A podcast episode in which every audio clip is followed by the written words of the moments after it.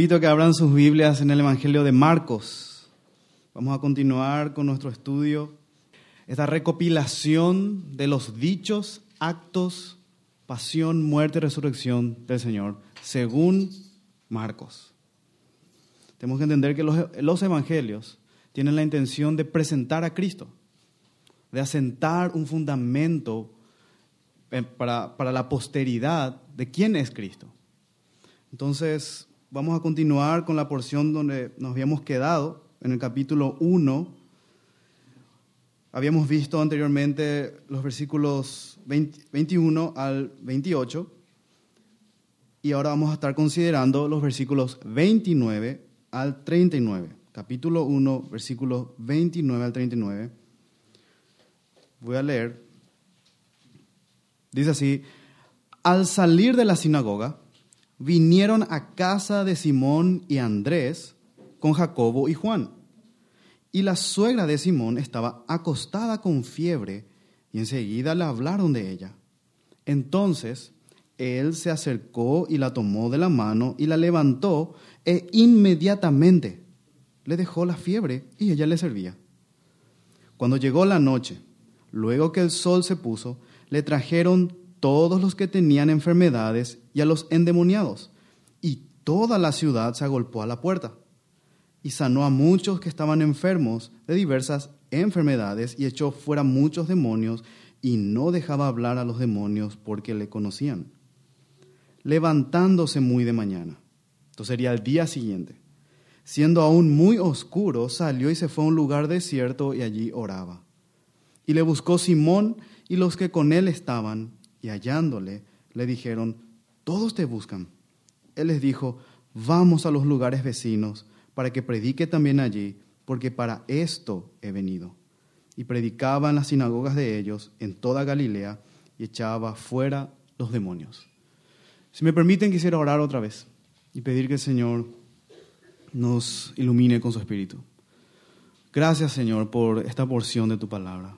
Bendice tu palabra con tu, con tu espíritu guiándonos, dándonos sabiduría, a mí en transmitir las enseñanzas, al mostrar quién es Cristo por medio de esta porción de tu palabra, y que mis hermanos puedan amar más a Cristo, al Cristo de las Escrituras.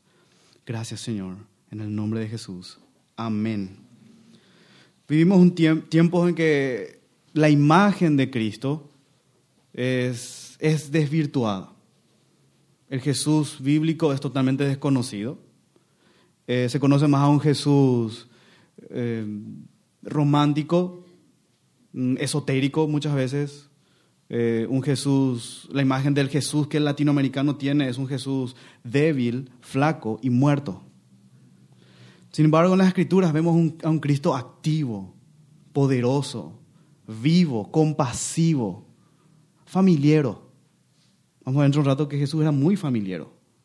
Le encantaba estar con los amigos. Le encantaba estar con su familia. Entonces, ¿quién es este Jesús? Nunca se preguntaron, ¿quién es realmente este Jesús que yo digo creer? Canto, Jesús, Jesús.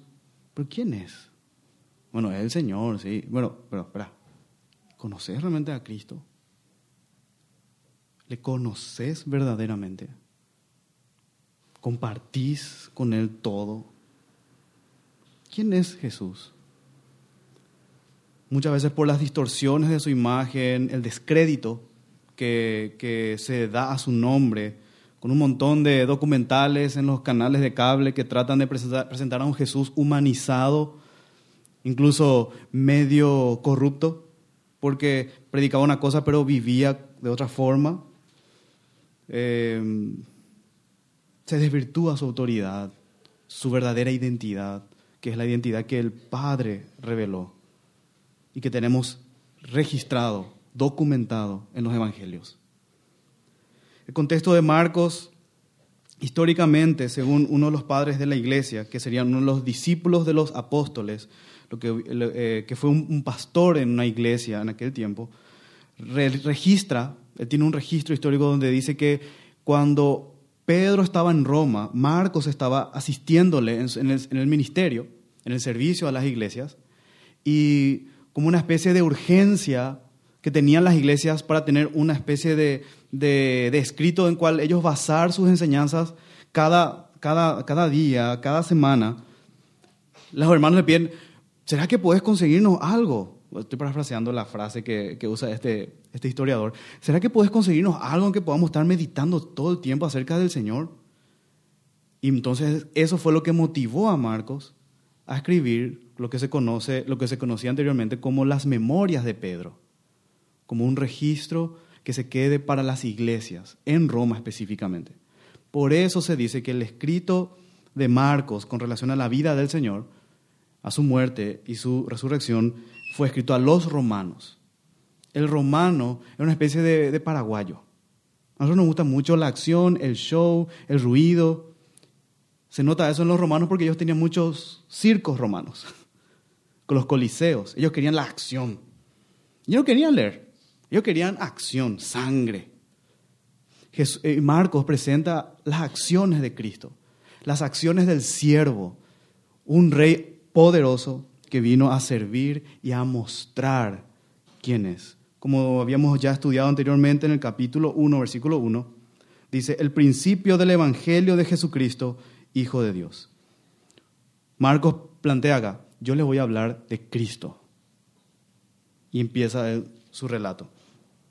Em, entonces eso fue lo que motivó a Marcos dejar un registro y el Espíritu Santo lo guió, lo inspiró a que se quede un registro para nosotros, para que podamos ver la hermosura de Cristo a través de, de estas palabras.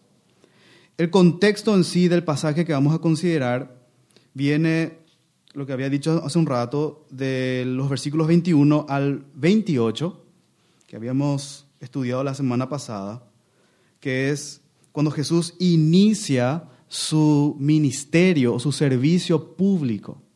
Y me llamó la atención, analizando el contexto, que en el versículo 22 hay una palabra muy, eh, una, palabra que a veces pasa desapercibido.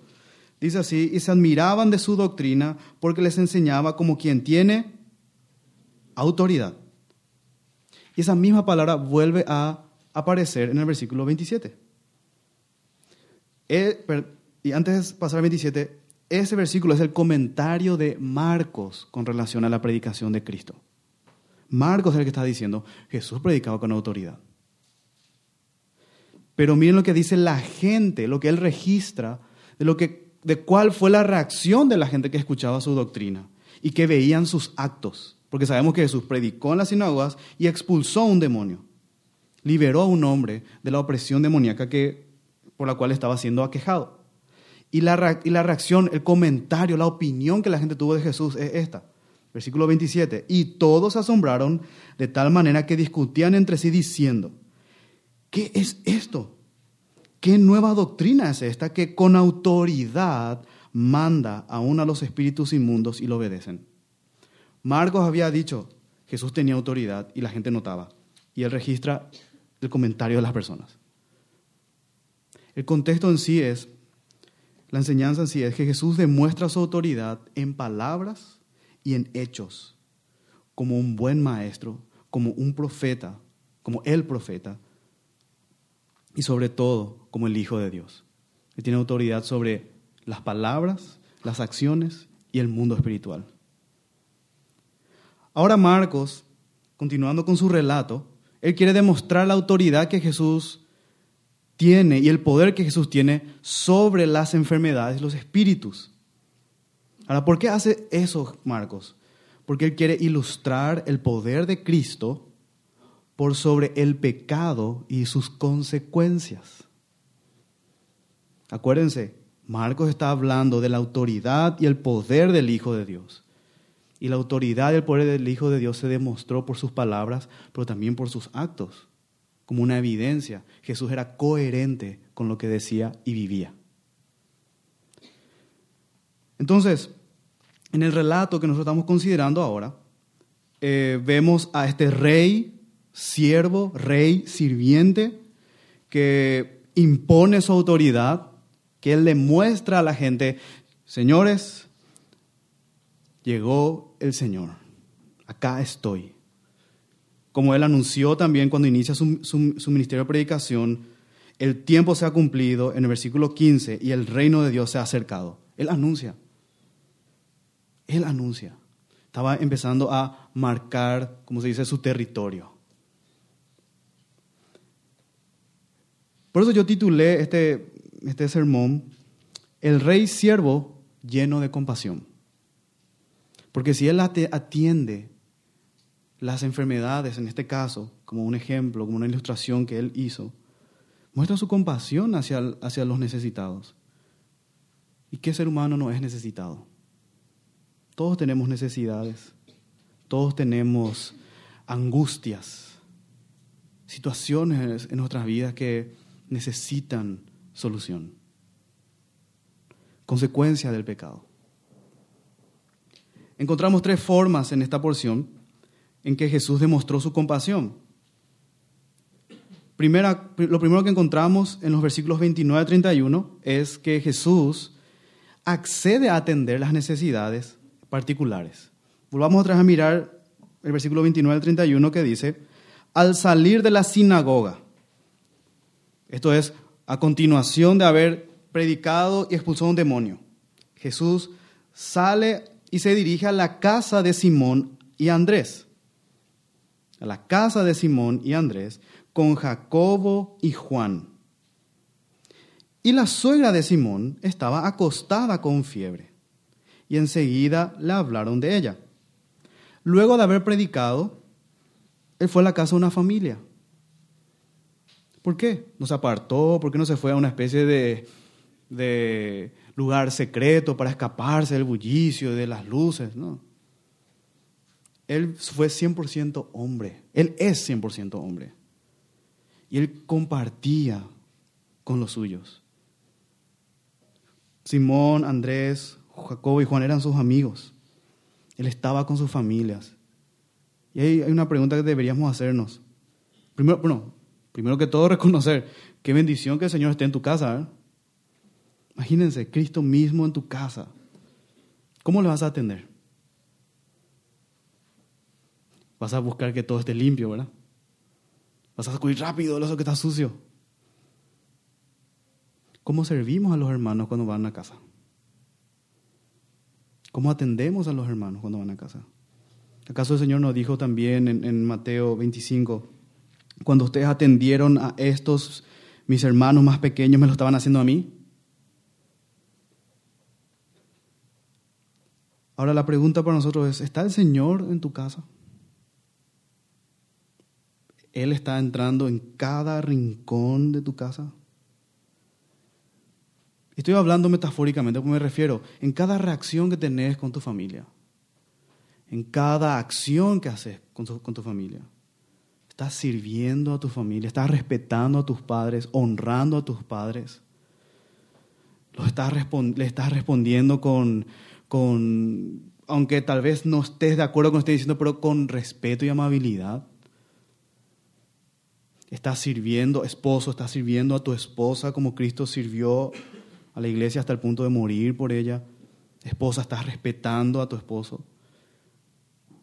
Vivir como Cristo vivió en nuestra familia, en nuestros hogares, es hacer que realmente Cristo sea el Señor en nuestra casa.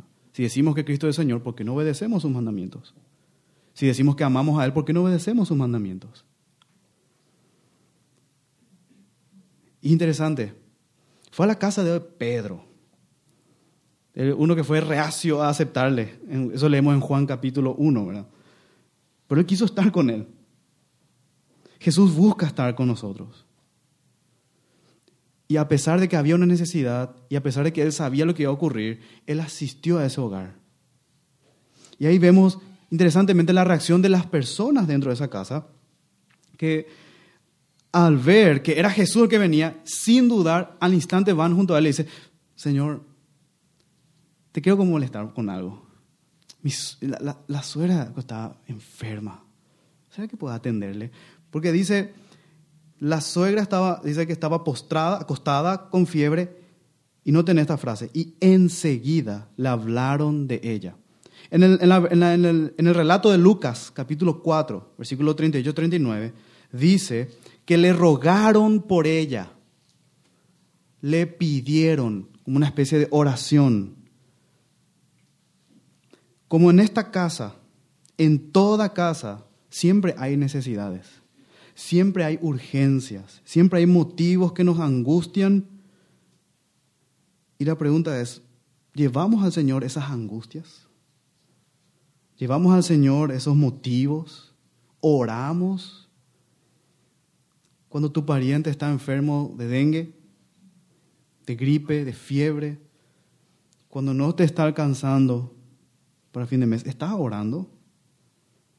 ¿O eso es demasiado secular para acercarle al Señor? El Señor no está al tanto de esas cosas. Acuérdense, nuestro Señor se hizo humano. Él sufrió lo que nosotros sufrió. Él pasó las mismas necesidades que nosotros. ¿Acaso Él no es un sacerdote compasivo, como dice Hebreos? Acerquémonos al Señor. Él se acerca a nosotros. Pidámosle a Él. Presentémosle si confiamos en el Señor. Jesús es tan compasivo, siendo rey, siendo autoridad en todo el universo. Jesús es tan compasivo, compasivo hasta el punto de que su presencia y cuidado nos acompaña en cada momento de necesidad. Roguémosle a Él, hablemosle de nuestras angustias. Jesús accedió a atender la necesidad y se hizo cargo de ello y los resultados fueron inmediatos, dice el versículo 31. Entonces él se acercó. Él no dijo, ay, estoy cansado, recién que vine de un demonio. Él estaba dispuesto, porque Él es compasivo. Se acercó y le tomó de la mano, le tomó de la mano, qué tierno. A una anciana, en una época en que los ancianos para nosotros, en esta época, que los ancianos son como una especie de lastre social. Se crean los famosos, ¿cómo decirlo? Alguien está diciendo por ahí. Asilos, donde muchos lastimosamente tiran a sus padres, abuelos. El Señor tuvo compasión y atendió a la mamá de otra persona, a una anciana. Qué ejemplo de servicio y de compasión y de atender a otros. Probablemente tal vez era una viuda, no sabemos. Y una de las cosas que el Señor nos manda es, acuérdense de los pobres, de las viudas y de los huérfanos. Y Santiago dice, esa es la verdadera religión. Es un modelo de servicio para nosotros como iglesia. Y miren la reacción de esta mujer. Inmediatamente le dejó la fiebre, inmediatamente le dejó la fiebre, al instante. Cuando oramos y le clamamos al Señor por nuestras angustias, Él va a responder. Él va a responder inmediatamente. Y ella le servía.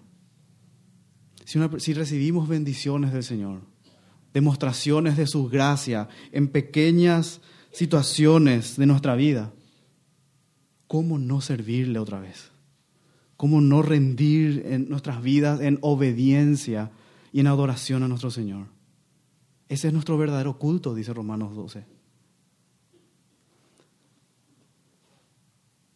Jesús atiende a la suegra y la bendición fue provista, la respuesta en servicio inmediato.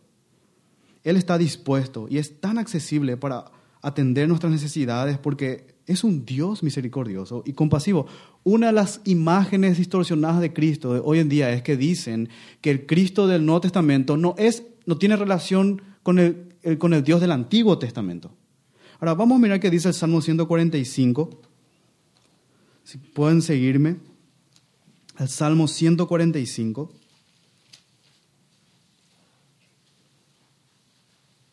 Del versículo 8 en adelante, miren cómo el salmista David estaba alabando a Dios y estaba alabando los atributos de Dios. Y son atributos muy pocas veces meditados o reflexionados. Nos encanta meditar más en los atributos eh, que son medio densos, medio complicados. A veces nosotros complicamos las cosas. Si Dios es trino, es trino y punto. Porque Él es trino. No puedes entender, vos sos creación, no puedes entender a tu creador. Pero ahí nos peleamos nosotros. años. Como es y esto, y, se arman concilios. Eso está en la historia. Pero, ¿qué pasa con estos atributos? Miren lo que dice el versículo 8. Clemente, 145, 8. Clemente y misericordioso es Jehová. Lento para la ira y grande misericordia. Bueno es Jehová para con todos y sus misericordias sobre todas sus obras. Te alaben, oh Dios, todas tus obras y tus santos te bendigan. Te la gloria de tu reino digan y hablen de tu poder para hacer saber a los hijos de los hombres sus poderosos hechos y la gloria de la magnificencia de su reino. 14. Sostiene Jehová a todos los que caen y levanta a todos los oprimidos. ¿Qué es lo que le motiva al Señor levantarnos? Su misericordia, su compasión, Sigue diciendo el versículo 17.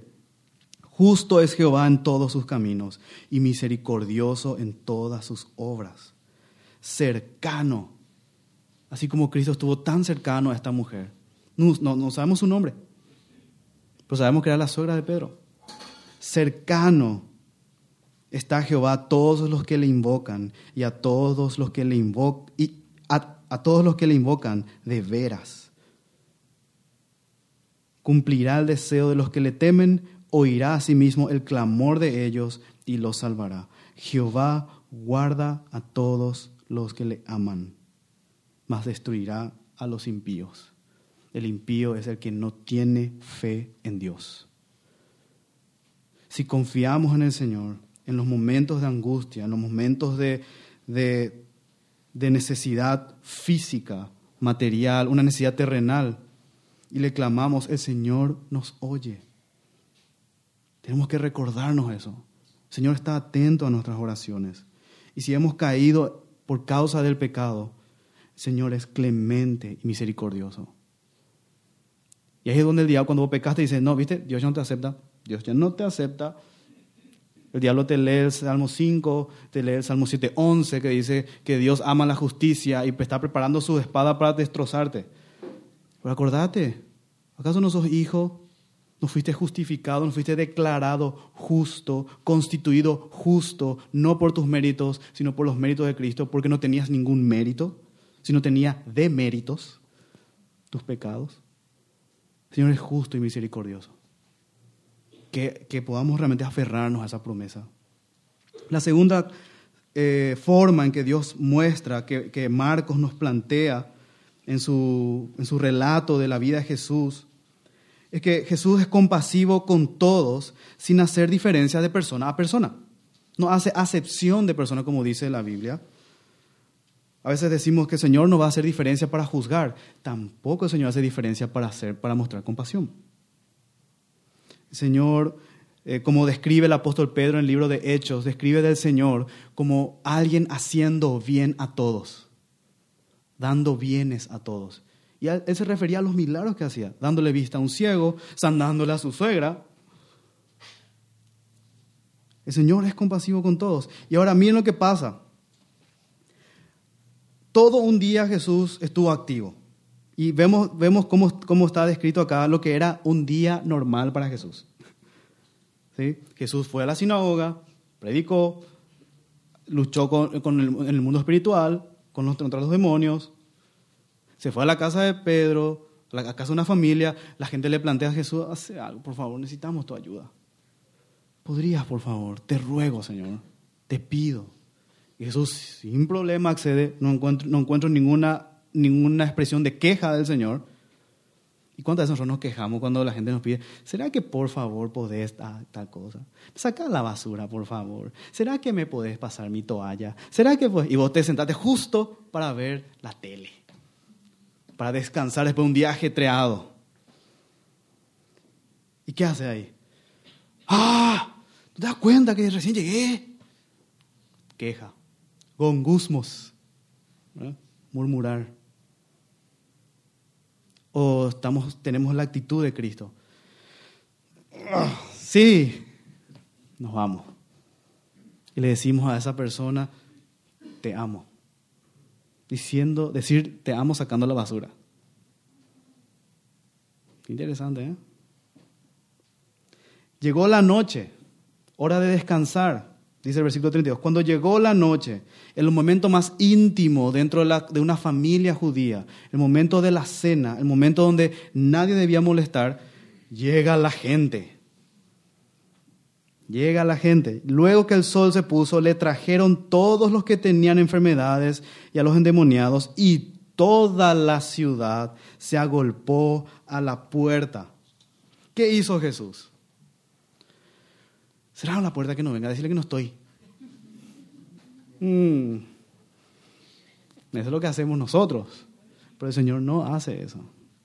Aunque fue 100% hombre, Él también tenía 100% esa identidad divina. Él era Dios y nos dio un modelo de cómo vivir llenos del Espíritu, hablando la verdad siempre y mostrando compasión siempre. En Mateo 9, 36, el apóstol Mateo, en su relato de la vida de Jesús, él hace un comentario y da el motivo del por qué, a pesar del cansancio, a pesar del ajetreo diario, Jesús atendía a las personas. Mateo 9, versículo 36. Espero que puedan conectar. En Marcos nos está diciendo, toda la ciudad, todo el mundo se fue a la casa de Pedro. ¿Sí? Eh, fue como una especie de WhatsApp, se enviaron entre toda la gente, Jesús está en la casa de Pedro y todo el mundo. Corrió la, la noticia. Y otra vez, y Mateo registra otra situación donde Jesús ve a mucha gente. Dice una multitud. Al ver las, las multitudes, tuvo, ¿qué dice ahí? Compasión de ellas, porque estaban desamparadas y dispersas como ovejas que no tienen pastor. La compasión era lo que le motivaba al Señor a atender a la gente. ¿Qué es lo que nos motiva como iglesia a atender a las personas? Y vamos a empezar acá acá, primer, ¿cómo decir? Primer, primera etapa. Cuando viene alguien nuevo a la iglesia, ¿cómo le atendemos? Le preguntamos de dónde viene, por lo menos, cómo se llama, si tiene hijos, viene solo, está su esposa por ahí, no sé. Nos interesamos, somos amables. Cuando vemos una multitud ¿Cómo, ¿Qué sentimos cuando le ves a tus compañeros de trabajo? Le das de tener rabia porque estos impíos. O te das cuenta que cuántos sufren, cuántos están sufriendo porque no conocen al Señor. Y así decimos, no, pero ellos que sufren, están en el placer del pecado. Espera, pero ese placer del pecado que buscan es porque están vacíos el pecado les engaña. ¿Cómo vemos a esas personas? ¿Cómo vemos a las multitudes como iglesia? Acá en calle última, ¿cómo vemos a la iglesia? ¿Cómo vemos a esas personas, perdón? Un desafío importante, ¿eh? El Señor atendía a las personas por compasión. ¿Qué es lo que es la compasión? Estoy hablando mucho de compasión, compasión. ¿Qué es compasión? Es la unión de dos palabras, con pasión. Pasión deriva de una palabra que significa sufrimiento. Estoy con el sufrimiento del otro. La compasión es un sentimiento motivado por la misericordia. ¿Y qué es la misericordia? Es la unión de dos palabras también. Miseria y cordia, que viene del, corazón. Significa, ahí viene el cardiólogo, por ejemplo, la raíz. Mi corazón pongo con la miseria.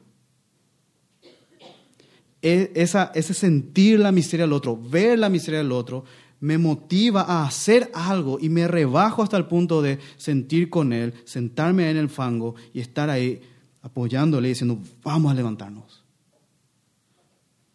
Eso es la compasión. Hay que diferenciarlo de la lástima. La lástima tiene relación directa con lo que es el orgullo y la soberbia. porque yo le veo al otro, ay, yaranga, pobrecito. Y en nuestro subconsciente o bien consciente pensamos, qué bueno, gracias Señor porque a mí no me pasó. Eso es lástima. Eso es soberbia. El Señor no mostró lástima nunca, ni contigo cuando te salvó mostró lástima.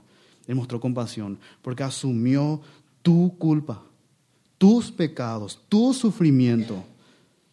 Su misericordia lo movió a ser compasivo en la cruz. Jesús es el Dios compasivo y misericordioso. Él toma la iniciativa para salvar al ser humano de sus pecados, aunque el hombre trate de ocultarse de Él, o aunque se acerquen a Él con motivos cerrados o mm, incompletos. Porque es bueno acercarse a Dios pidiendo por necesidades materiales. Es bueno. Pero no es el todo del hombre, dice el Señor. Sino la mayor necesidad nuestra es nuestra muerte espiritual. Para eso vino el Señor. Para eso vino a rescatarnos. Interesante también el Evangelio de Mateo. Él hace un comentario en Mateo 8, 17 sobre el mismo acontecimiento. Jesús sana la suegra de Pedro y hay mucha gente a la noche que viene junto a Jesús y Jesús le sana. ¿Y qué es lo que Mateo nota en su relato de, de la vida de Jesús? Mateo 8, versículo 17 van a encontrar los que tienen Reina Valera, en el versículo 14, Jesús sana la suegra de Pedro. El mismo acontecimiento, el mismo día, la misma escena, y al final el, el apóstol Mateo dice esto. ¿Por qué Jesús hacía todo esto? Para que se cumpliese lo dicho por el profeta Isaías cuando dijo, Él mismo tomó nuestras enfermedades y llevó nuestras dolencias. Y los que tienen la referencia G en mi Biblia es G, acá, la que tiene la, letra ahí, la nota abajo, van a encontrar que es Isaías 53.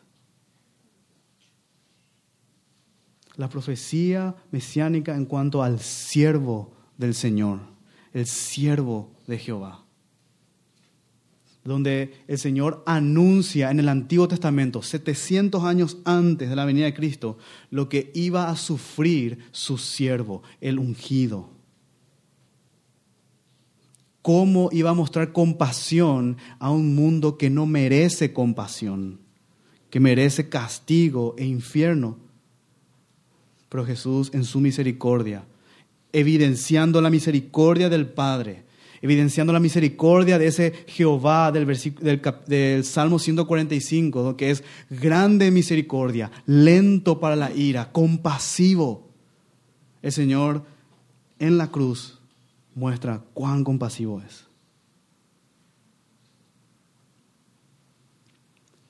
Estas sanidades y milagros, volvamos al a Marcos capítulo 1. Estas sanidades, milagros y liberaciones de espíritus demoníacos, estos milagros específicos que encontramos ahora, eran evidencia de que el reino de los cielos se había acercado. Eran evidencia de que la salvación había llegado. Son ilustraciones de lo que espiritualmente el Señor hace en el corazón del pecador. ¿Cuántos de nosotros no, aunque la Biblia dice claramente que estamos muertos en delitos de pecados, pero realmente estamos postrados, envenenados con el pecado? Es como una célula cancerígena que es te lleva a la muerte. No hay quimioterapia que te va a salvar. No hay intento humano que te va a salvar. Y el Señor viene, te toma la mano y te levanta para que tengas vida. Por pura conmoción. Y lo que hace a la vez, te toma y se traspasa a sí mismo la enfermedad y muere por vos. Ese es el Cristo glorioso, el Rey sirviente, lleno de autoridad, que vino a mostrarnos la compasión y la misericordia del Dios, del Dios Padre.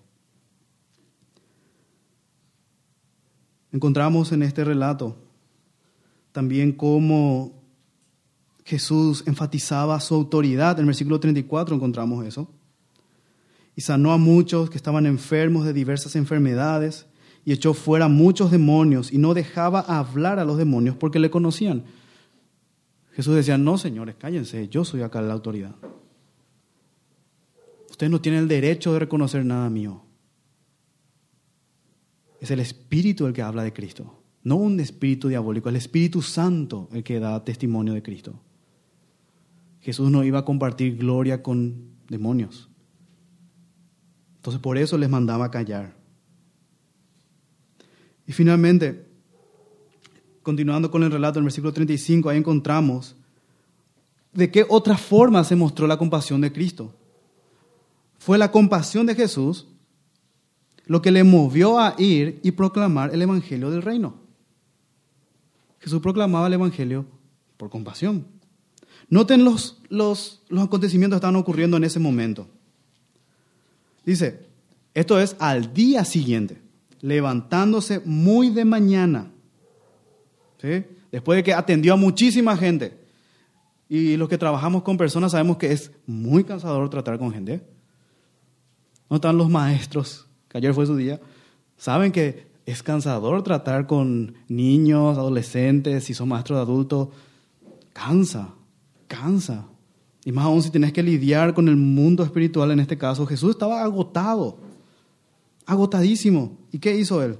Se levantó muy de mañana, siendo aún muy oscuro, salió y se fue a un lugar desierto y allí oraba.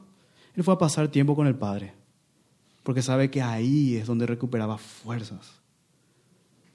Ahí es donde recuperaba, eh, se, reenfocaba, volvía a enfocarse en lo que era su propósito.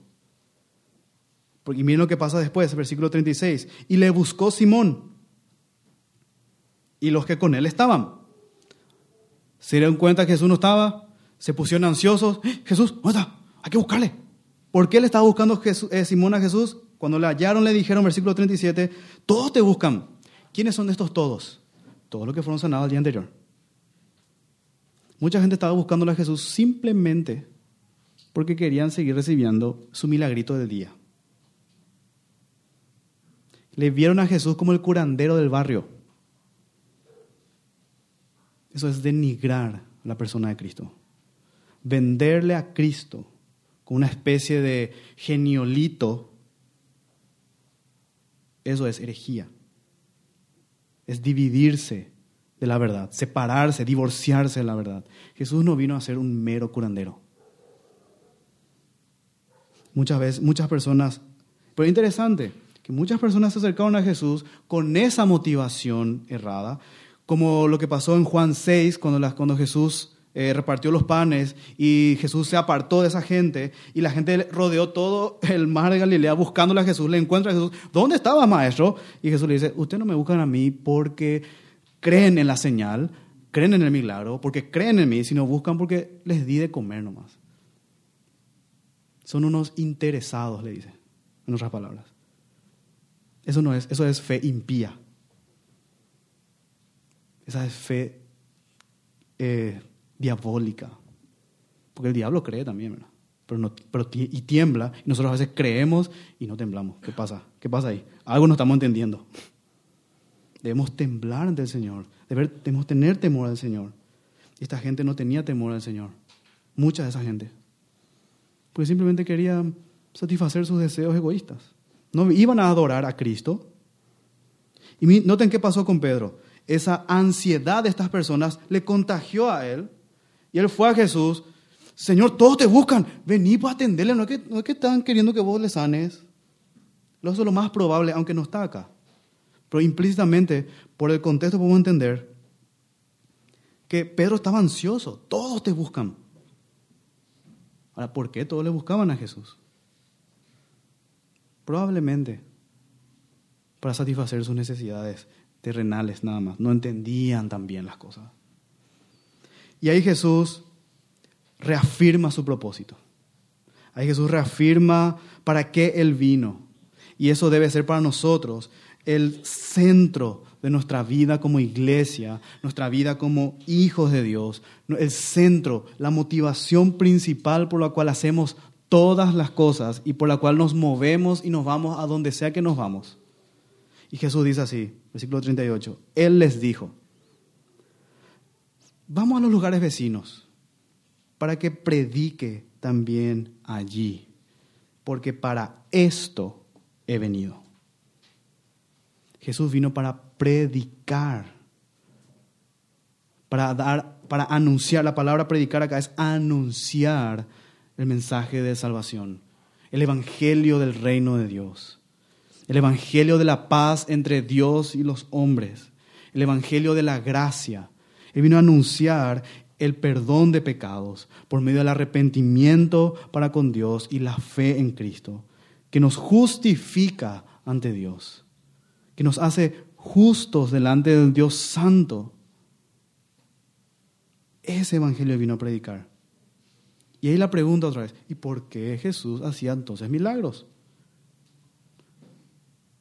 Para ilustrar lo que espiritualmente él estaba haciendo con las personas cuando predicaba.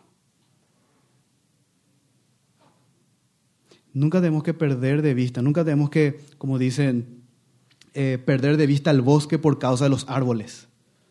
Me enfoco demasiado en los milagros, me enfoco demasiado en los demonios, me enfoco demasiado en, en que yo le quiero ganar a este en su postura. Yo pierdo de vista el objetivo de todo, predicar, anunciar el Evangelio. Para nosotros como iglesia, deberíamos empezar a reflexionar, a pensar, a planear cómo mostrar compasión al mundo, cómo ser sal en el mundo, cómo, cómo imitar como hijos amados a Dios en los atributos de Dios, en la compasión, en la misericordia, en la asistencia al prójimo, pero nunca perder de vista la predicación del Evangelio. Si abrimos un colegio, abrir colegio con motivos evangelísticos. Si abrimos un comedor, que sean motivos evangelísticos si tenemos asistencia médica, que sea para sanar cuerpos, pero sanar almas. Presentarle al médico de las almas, que es Cristo. Nuestro objetivo, nuestro propósito, nuestro, nuestro norte es presentar el Evangelio. Y interesante que Jesús presentaba el Evangelio con mucha compasión. Recordando lo que leímos en Mateo 8, pero en Mateo 9, 36, que miraba a las multitudes y le miraban como ovejas sin pastor y eso le, conmovía. Y ahí tienes que preguntarte vos, hermano y hermana, ¿cómo estás predicando el Evangelio?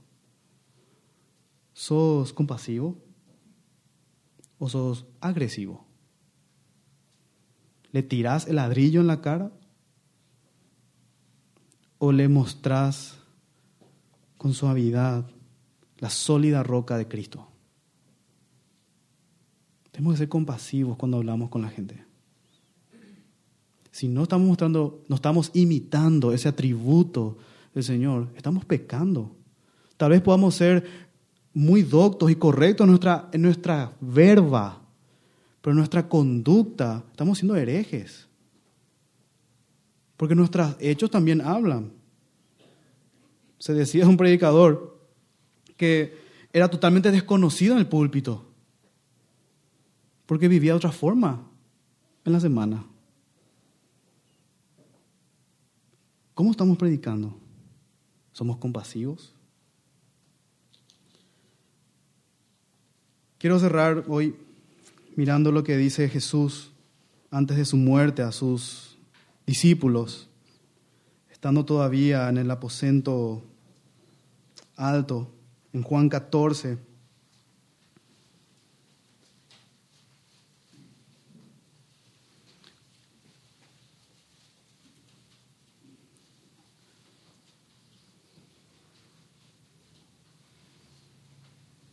Juan 14, versículo 8, que tiene relación con el poder ver a Cristo, poder entender y conocerle a Cristo, y conocer al Padre por medio de Cristo.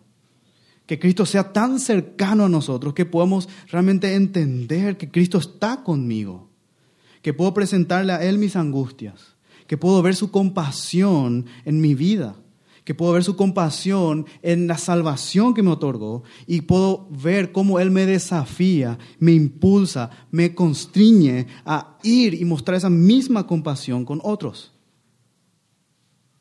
Dice el Señor, vamos a leer desde el 8, Felipe le pregunta, le dice, Señor, muéstranos al Padre y nos basta. Él quería una especie de revelación especial con gloria y nube y humo y luces, qué sé yo. Jesús le dijo, ¿tanto tiempo hace que estoy con vosotros y no me has conocido, Felipe? el que me ha visto a mí, ha visto al Padre. ¿Cómo pues dices tú, muéstranos al Padre? ¿No crees que yo soy en el Padre y el Padre en mí? las palabras que yo os hablo, no las hablo por mi propia cuenta, sino que el Padre que mora en mí, Él hace las obras. De cierto, de cierto os digo, el que en mí cree, las obras que yo hago, Él las hará también, y aún mayores hará, porque yo voy al Padre. Y todo lo que pidieres al Padre en mi nombre, lo haré, para que el Padre sea glorificado en el Hijo.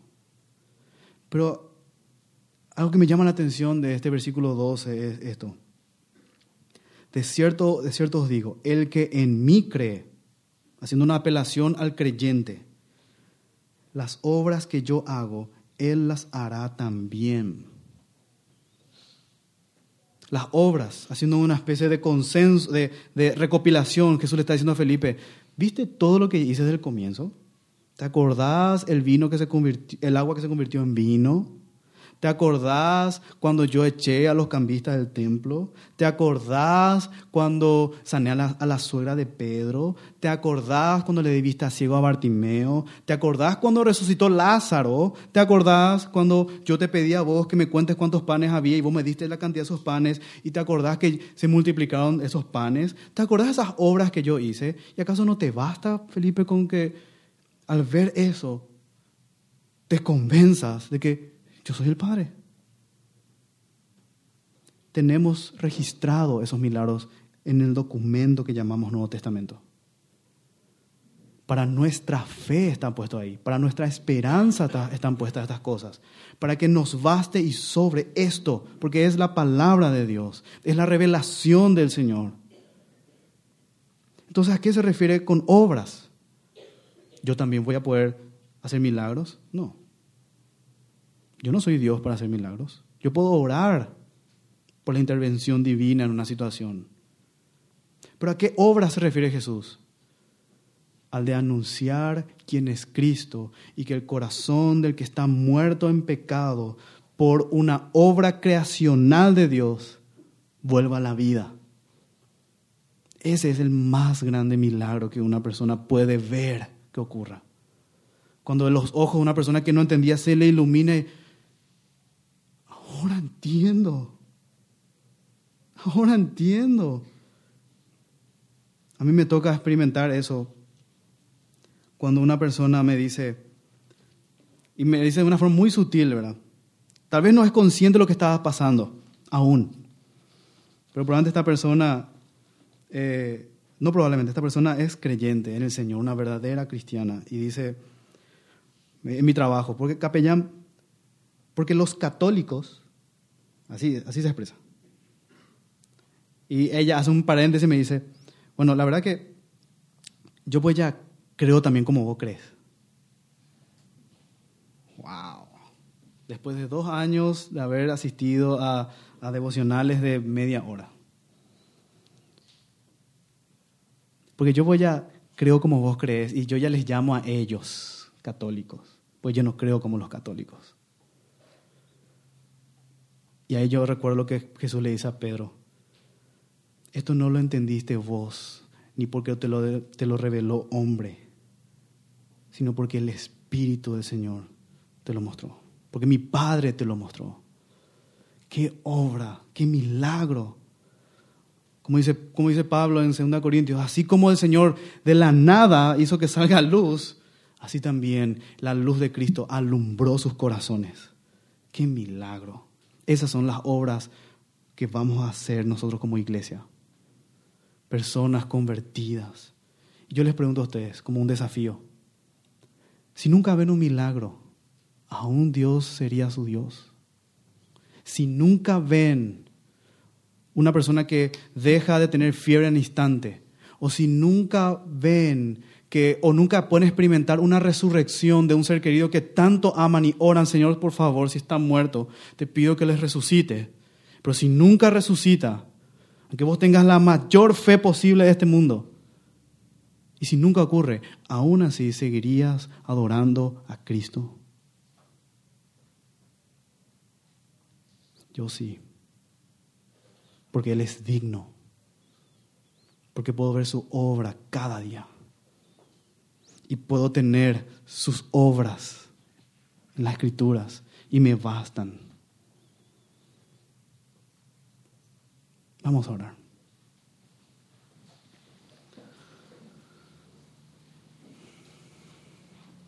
Señor, eres un Dios compasivo, lleno de misericordia. El Jehová del Antiguo Testamento revelado en el Cristo del Nuevo Testamento. Lleno de compasión, lleno de misericordia. Accesible a nosotros, hombres y mujeres necesitados, porque somos lisiados por el pecado. Necesitamos, Señor, de ti. Mientras vivimos en este mundo te presentamos, Señor, nuestras angustias terrenales.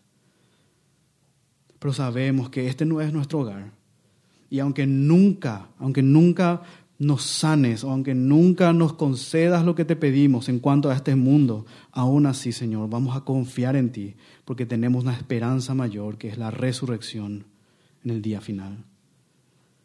Gracias, Señor, porque nos concedes ver la obra de tu espíritu, esa obra creadora, de, cambiando un corazón duro, muerto por un corazón vivo y ablandado por tu palabra. Gracias Señor, porque en tu palabra encontramos esas, estas historias que estimulan nuestra fe en ti. Nos estimulan a creer en ti, a acercarnos a ti, porque eres compasivo, Señor. Cuando pecamos, eres compasivo. Gracias, Señor, porque podemos acercarnos confiadamente al trono de la gracia y encontrar oportuno socorro. Gracias, Señor. Gracias, Señor, porque cuando estamos postrados en nuestra vida espiritual, tú nos tocas y nos levantas, Señor. Gracias porque nos estimulas a mostrar compasión a otros. Nos muestras a mostrar, nos estimulas a mostrar una compasión que no mide cansancio, que no mide, no, no mide esfuerzos. Porque eres así. La compasión hace eso, que podamos ser hombres y mujeres compasivos, una iglesia compasiva con los no creyentes, una iglesia compasiva con nosotros, entre hermanos. Líbranos, Señor, de la indiferencia, líbranos, Señor, de, la, de, la, de sentir lástima, sino que seamos misericordiosos y compasivos. Gracias por mis hermanos. Gracias, Señor, te adoramos como tu pueblo, como tu familia. Anhelamos tu retorno, Señor, anhelamos tu venida. Gracias, Padre, en el nombre de Jesús. Amén.